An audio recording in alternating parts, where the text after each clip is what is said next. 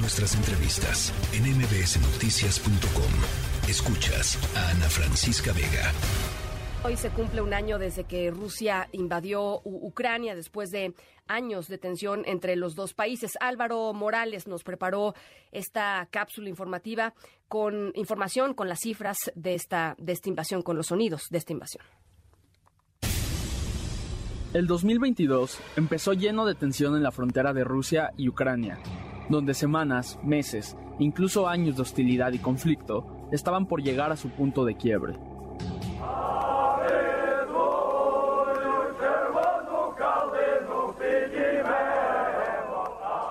Tras declarar su independencia y abandonar la Unión Soviética en 1991, Ucrania ha estado en constante choque con Rusia. En 2014, el presidente Vladimir Putin decidió invadir la península de Crimea, un territorio ucraniano, en un intento de anexarla.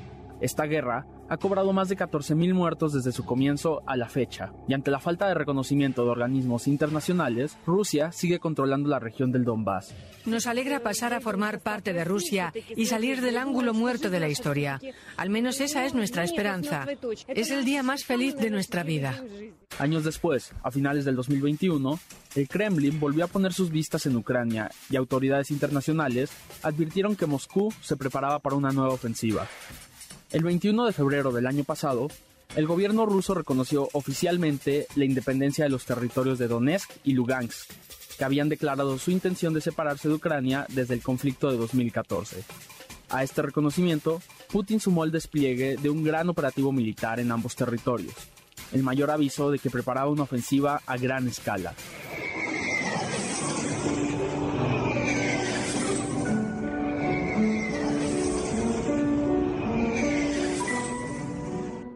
Tres días después, el 24 de febrero, Rusia anunció oficialmente la invasión a Ucrania y casi de inmediato sus tanques avanzaron hacia territorio ucraniano.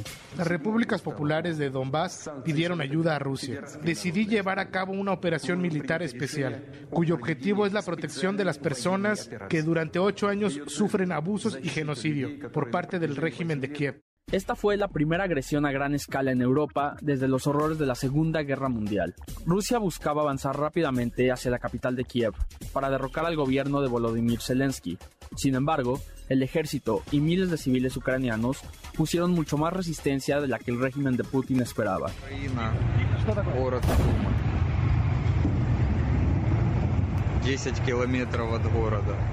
Uno de los momentos estratégicos más relevantes de la invasión rusa fue el asedio de Mariupol desde el inicio de la guerra, donde militares y civiles ucranianos resistieron el avance del ejército ruso por tres meses antes de rendirse.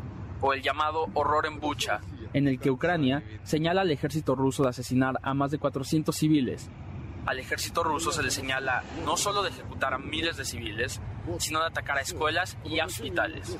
Antonio Guterres, secretario general de la ONU, visitó Bucha personalmente. Cuando veo esos edificios destruidos, debo decir lo que siento. Me imagino a mi familia en una de esas casas que ahora están destruidas. Nuestros corazones, por supuesto, están con las víctimas. Nuestras condolencias a sus familias. Pero cuando hablamos de crímenes de guerra, no podemos olvidar que el peor de los crímenes es la propia guerra. Estados Unidos ha sido el principal patrocinador de Ucrania durante esta invasión. La Casa Blanca no solo ha brindado ayuda financiera, sino que también ha enviado una cantidad importante de armamento militar al ejército ucraniano. Todo esto pese a las constantes amenazas de Rusia de recurrir a su arsenal nuclear si Estados Unidos continúa su apoyo. Y un año después de esta guerra, Putin ya no duda de la fuerza de nuestra coalición, pero todavía duda de nuestra convicción, duda de nuestro poder de permanencia, duda de nuestro continuo apoyo a Ucrania, duda que la OTAN pueda permanecer unida. El cobarde deseo del presidente Putin por la tierra y el poder fracasará. Prevalecerá el amor del pueblo ucraniano por su país. Las democracias del mundo velarán por la libertad hoy, mañana y siempre. En el recuento de daños, se estima que han muerto unos 200.000 soldados sumando los dos bandos, aunque cada uno reporta cifras menores, además de 40.000 bajas civiles estimadas.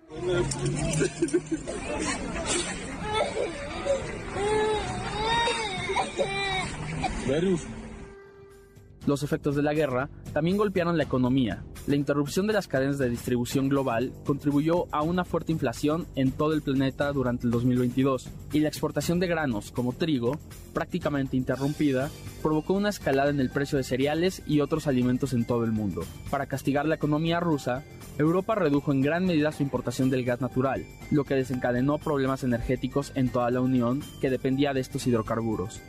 En un evento público, el presidente ruso Vladimir Putin hizo una broma sobre Alemania y su falta de acceso al gas europeo y de Rusia.